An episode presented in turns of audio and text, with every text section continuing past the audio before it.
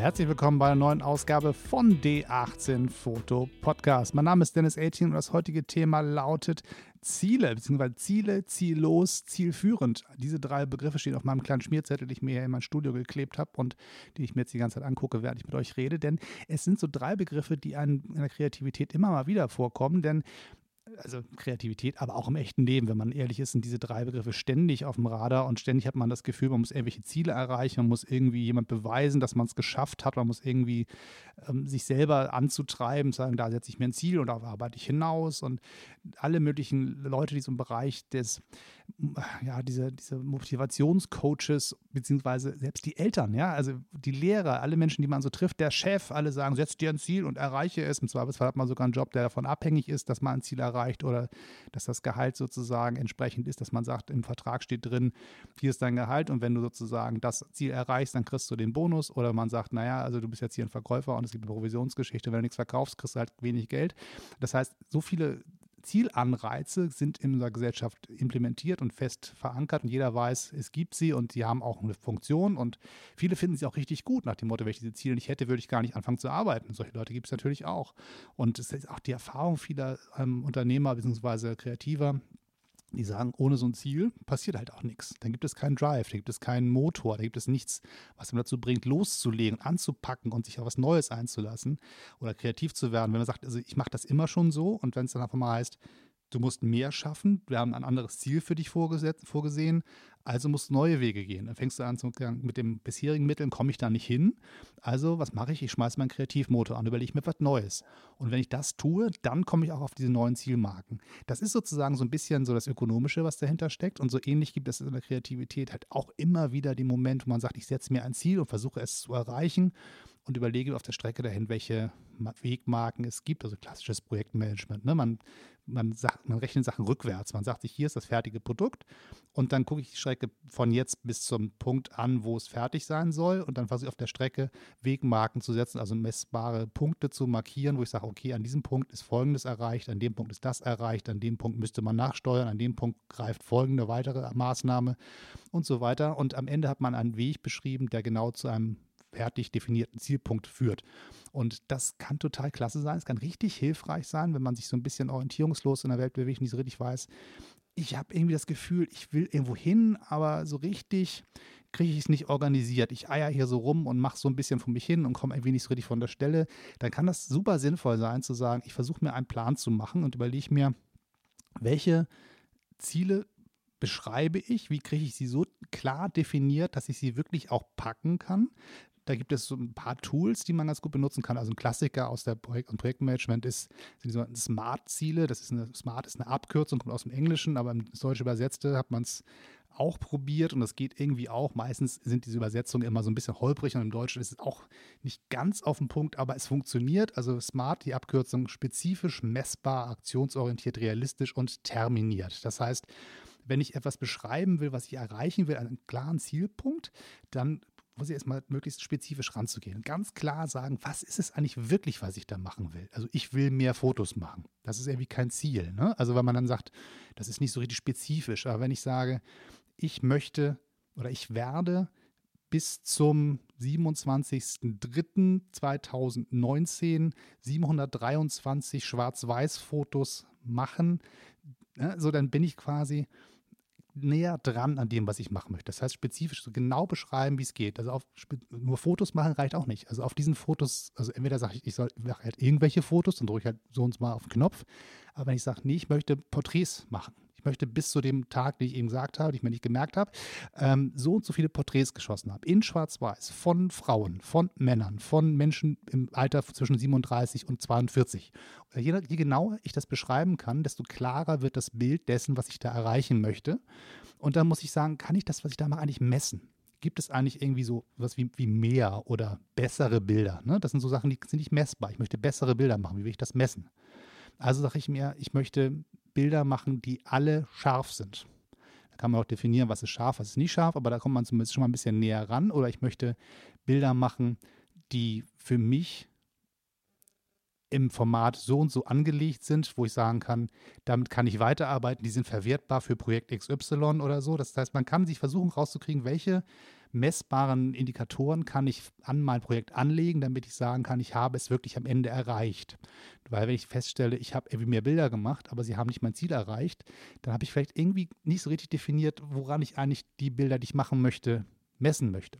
So, das heißt, der nächste Punkt ist aktionsorientiert. Also ich muss zu einer gewissen Handlung kommen über das Ziel. Also ich möchte mehr davon träumen, dass da was passiert. Das ist sozusagen nicht das, was ich machen, was, was hilft. Ich muss wirklich sagen, welche handwerklichen Dinge muss ich tun, wo muss ich hin, was muss ich anpacken, welche Tätigkeiten muss ich ausführen, um dieses Ziel zu erreichen ist es eigentlich realistisch? Ist das R in, Smart?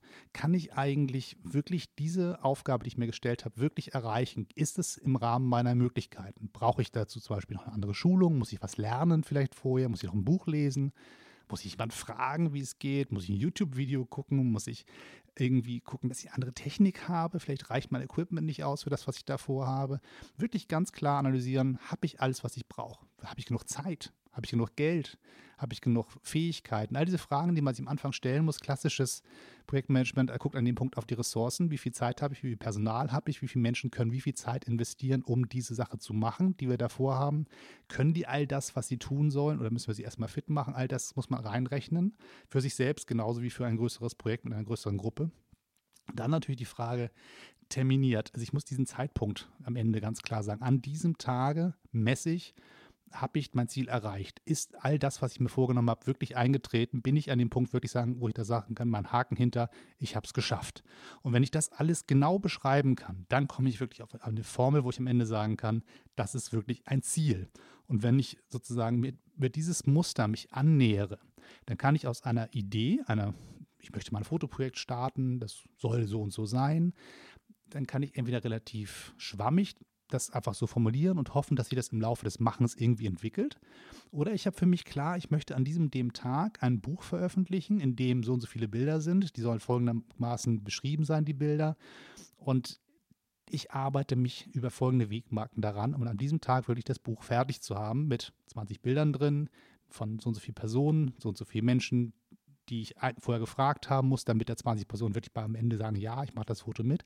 Also all diese ganzen Kriterien, die sozusagen in das Projekt reinfließen, am Anfang zu definieren und dann abzuarbeiten und im Zweifelsfall zu sagen, ach Mensch, also die Idee ist super, aber ich glaube, mit der Kamera, die ich habe, komme ich da nicht weiter. Oder ich habe das Gefühl, der Farbfilm ist nicht das richtige Mittel, was ich brauche. Ich brauche einen Schwarz-Weiß-Film. Also muss ich gucken, welcher Schwarz-Weiß-Film soll es sein. Ich mache mich also klug was es auf dem Markt gibt, welcher Film funktioniert. Wenn ich mir überlege, Mensch, brauche ich da eigentlich einen Blitz für, wenn ich das Ganze hier drin bei meinem kleinen Ministudio zu Hause mache? Ich lade die Leute zu mir ein, fotografiere die, mache die Porträts hier zu Hause. Ist das Licht hier eigentlich in Ordnung? Muss ich noch was für basteln? Muss ich etwas kaufen? Muss ich irgendwie, irgendwie nochmal rauskriegen, wie ich das Licht am besten setze? Gibt es jemanden, der mir helfen kann? Mache ich das eigentlich alleine oder brauche ich jemanden, der mitmacht? Also all diese ganzen Fragen am Anfang zu klären, ist sozusagen der klassische Weg, wenn man sagt, es soll projektmanagementartig in das nächste Fotoprojekt zum Beispiel gehen.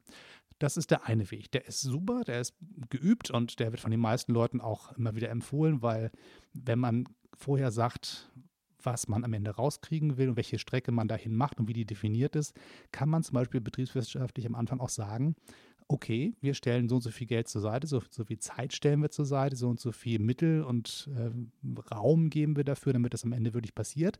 Da sind natürlich Controller und Betriebswirte ganz, ganz glücklich, weil sie dann sagen können, ich weiß, dieses Projekt kostet mich in der, in der Planung und Ausführungsphase so und so viel Geld und am Ende ist es fertig.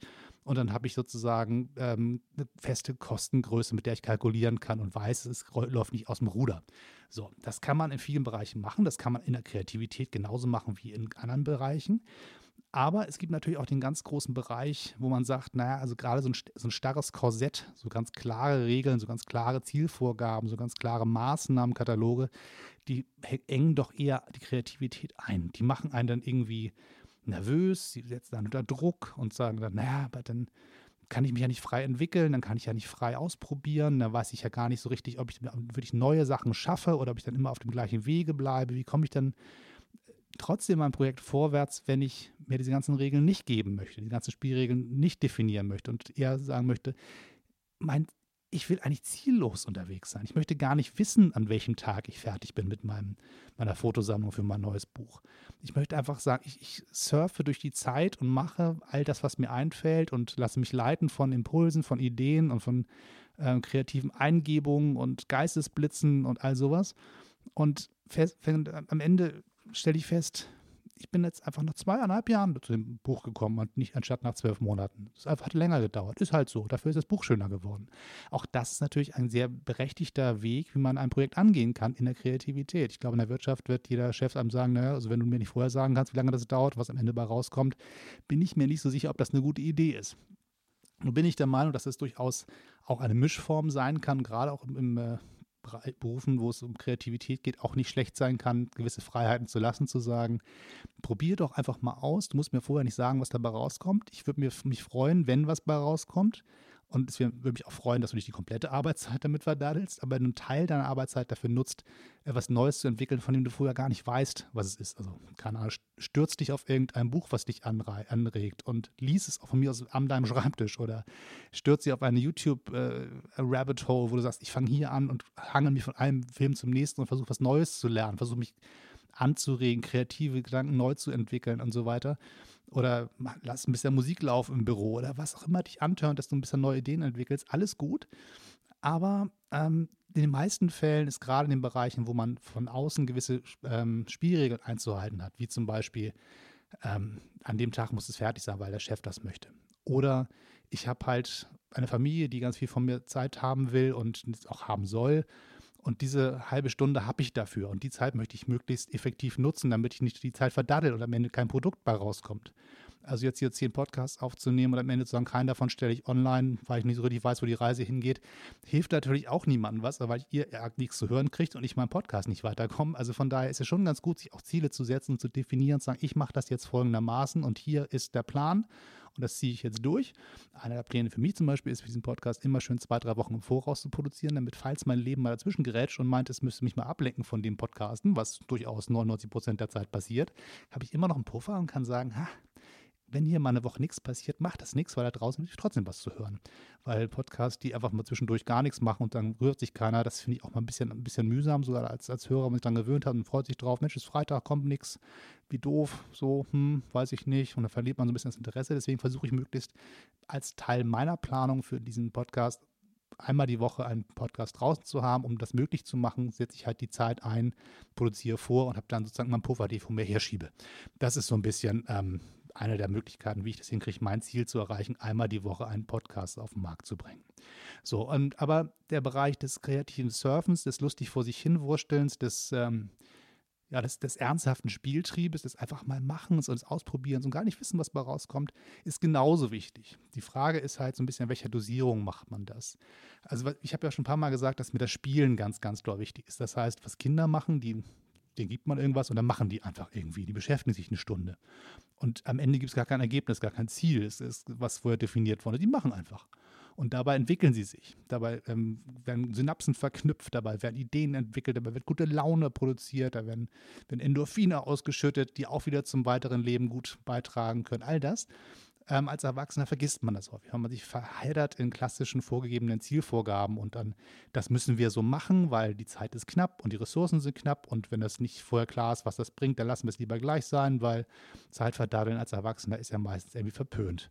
Und ich bin ein großer Freund davon zu sagen, verdaddel ruhig deine Zeit, ähm, wenn du sozusagen dadurch auch Kraft für andere Dinge entwickelst. Das heißt, wenn ich jetzt hier zehn tolle Fotos mache, die am Ende keiner sieht, weil es keine Sau interessiert und weil es auch in kein Projekt passt, aber ich habe trotzdem Spaß dabei gehabt, kann es sein, dass ich dadurch so viel Energie bekomme, so viel gute Laune bekomme, so viel Kreativität an anderen Stellen freigesetzt wird, dass auch das hilfreich war. Das heißt, selbst die Dinge, die am Anfang nicht definierbar sind als ähm, zielführend, die können trotzdem dazu helfen, ein Ziel zu erreichen. Die Frage ist so ein bisschen immer, kann ich das einschätzen und wie genau beobachte ich mich selber, also eine Art Monitoring zu machen. Ist das, was ich hier mache, gerade zielführend? Ähm, und das ist das Wort, was ich, glaube ich, sinnvoller finde als Ziele oder ziellos, denn zielführend heißt ja so viel, es, es leitet mich in eine gewisse Richtung und es hilft mir bei dem, was ich machen möchte. Das heißt, selbst wenn ich mir keine klar definierten Ziele setze, habe ich etwas, was mir in die richtige Richtung bringt. Und sei es ein bisschen undefiniert, aber trotzdem gibt es eine gewisse ähm, einen gewissen Benefit, einen gewissen Bonus, der am Ende bei rauskommt, wenn ich weiß, ich mache das. Selbst wenn ich Sachen mache, die überhaupt gar kein Ziel äh, in sich bergen, einfach nur darauf los, kann ich sozusagen am Ende davon profitieren. Und wenn ich es schaffe, eine Mischung zu finden aus ziellos, zielgerichtet, zielführend und zielerreichend, dann komme ich, glaube ich, ganz gut von der Stelle. Also für mich ist sozusagen, ich habe immer so ein bisschen so diesen, ich tänzel verschiedenen Baustellen. Das eine ist in mir so das klassische, ja, preußische Arbeitsethos. Ne? Der Hanseat geht zur Arbeit und macht seinen Job und am Ende kriegt er dafür was. So, das ist sozusagen der eine Ansatz zu sagen, es ist ein bisschen provokant. Es gibt diesen Satz, äh, kreative, äh, nee, wer das, äh, der geistige, der, der Geistesblitz oder Inspiration ist etwas für Amateure. Ne, so richtige Arbeit, richtige Profis gehen zur Arbeit. So, das ist so ein bisschen so das, was immer häufiger mal zwischendurch gesagt wird, was ich auch eigentlich ganz verkehrt finde, denn nur vor sich hin zu daddeln und zu sagen, na, wenn jetzt gerade nichts, äh, wenn mich die Muse nicht küsst, dann passiert halt nichts. Das kann man sich leisten, wenn man ein Hobby betreibt. Wenn man aber sagt, ich, ich lebe von meiner Kreativität, muss ich auch an schlechten Tagen, an denen ich wirklich mich ganz mies fühle und einfach total leer und nicht wirklich weiß, ob mir heute was Neues einfällt, Wege finden, mich hinzusetzen und zu sagen, so, pack dein Popo in den Stuhl und fang an zu arbeiten. Das setzt dich auf einen anderen Schreibtisch und jetzt sei immer kreativ. kreativ. Jetzt geht es nicht darum, von heute auf morgen irgendwie eine goldene Schallplatte zu produzieren, aber du hast trotzdem eine Aufgabe zu erfüllen. Und im Machen kommt man auch zum nächsten kreativen Schritt. Also sich selber Mittel und Wege zu überlegen, wie man vorwärts kommt, auch wenn man gerade das Gefühl hat, ich, ich ist mir eigentlich auch egal, es passiert sowieso nichts heute, trotzdem anzufangen und trotzdem loszulegen. Also einen sehr kontrollierten, sehr von Zielmaßgaben betontes Arbeiten. Also zu sagen, ich mache heute meine Aufgaben, auch wenn ich mich nicht so fühle. So, das ist das eine. Das andere ist aber auch zu sagen, ich brauche auch Freiheit, ohne zu wissen, was bei rauskommt, einfach zu spielen, zu machen und die Seele frei zu schaufeln durch, durchs Machen. Und beim Buddeln im Sandkasten entstehen auf einmal ganze Städte, ganze Landschaften, ganze Straßen werden gebaut, ohne dass man vorher wusste, was man eigentlich macht. Und auch das kann man als Erwachsener für sich provozieren und nutzen. Und gerade im kreativen Bereich ist das eine Sache, die absolut Gold wert ist. Wenn man Wege findet, wie man das Spielen für sich selbst ähm, zum, zum Handwerkszeug machen kann. Zu wissen, dass das ziellose Gedaddel absolut was Positives ist für das andere, was man am Ende leisten muss. Das eine ist, man sich selber davon zu überzeugen, dass das Ziellose sinnvoll ist. Das ist, glaube ich, wenn man ein paar Mal ausprobiert, da stellt man fest, Mensch, ich weiß doch genau, wenn ich mich einmal dazu entschließe, dass mich nicht zu verhärten auf eine Definition, zu sagen, ich weiß, das muss ich machen bis dahin und so und so ist das Handwerkszeugs dafür, sondern es einfach loszulassen und zu sagen, ich lasse mal die Gedanken schweifen, ich lasse mal mich ein bisschen inspirieren, ich, ich drifte mal davon, spiele ein bisschen, mache irgendwas, was nicht dem Ziel entsprechend ist. Und dabei löst sich einiges im Kopf an Blockaden und ich komme zurück mit neuem Schwung auf meine eigentliche Aufgabe. Das ist gut, super. Wenn man das für sich rausgekriegt hat, kann man damit ganz toll arbeiten und ganz toll ähm, vorwärts kommen. Das sieht für Leute von außen manchmal ein bisschen schräg aus, weil die das Gefühl haben, was macht der denn da? Der sitzt ja da an seinem Schreibtisch, Füße auf, auf, auf der Fensterbank, guckt aus dem, aus dem Fenster und da arbeitet er gar nicht. Ähm, da kann nichts bei rauskommen. Da gibt es Leute, die sitzen am Schreibtisch, starren auf ihren Computer und tippen wie wild und haben ein ernstes Gesicht und dann kommt auch nichts bei raus. Das ist aber für den Chef einfacher zu sagen, ah, guck mal, der ist ja fleißig. Was dabei rauskommt, ist im Zweifelsfall erstmal nebensächlich. Weil der ist ja, der arbeitet ja. Der sitzt ja da artig und macht irgendwie was und das ist irgendwie, der zeigt quasi Aktivität. Und der andere sitzt da und träumt von der Zukunft. Und es, es gibt so ein, wunderbares Kinderbuch. Ich weiß nicht, ob ich das schon mal, noch schon mal erwähnt habe. Das heißt Frederik die Maus. Und äh, es äh, geht ein bisschen darum, dass ein ganzen Haufen Mäuse irgendwie alle möglichen Sachen sammeln, so, so Körner und Nüsse für, für den Winter und so. Und eine Maus sitzt halt immer am Rande und macht das alles nicht. Und alle fragen, was machst du denn da, Frederik? Warum, warum hilfst du denn nicht mit? Was machst du denn da? Ja, ich äh, sammle Farben für den Winter. So, und dann, ja, sammelst Farben für den Winter, ne? das hast du dann geraucht.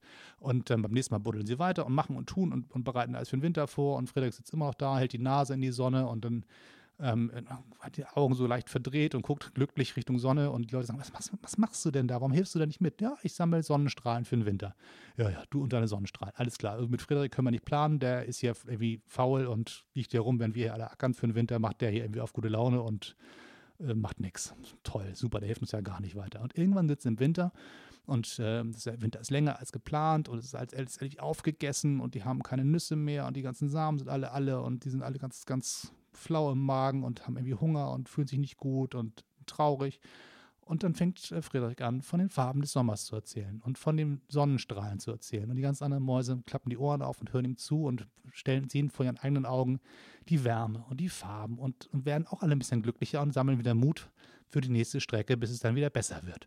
Und da hat, stellt sich raus, guck mal, Friedrichs ähm, zielloses Rumgedaddel hat dazu beigetragen, dass der gesamten Mäuseschaft das Leben besser gestaltet wird und, und vorwärts geht. Das heißt, selbst wenn es nicht erkennbar ist für die Gruppe oder für den Vorgesetzten, kann es durchaus sinnvoll sein.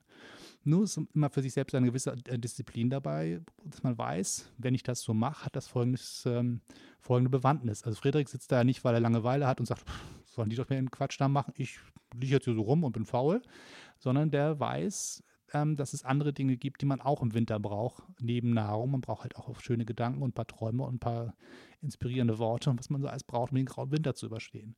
Und der weiß das halt. Das ist sein Handwerkszeug, zu sagen, ich entspanne mich, ich erträume etwas Neues, ich bin kreativ und lasse dann Leute daran teilhaben, wenn es dann soweit ist.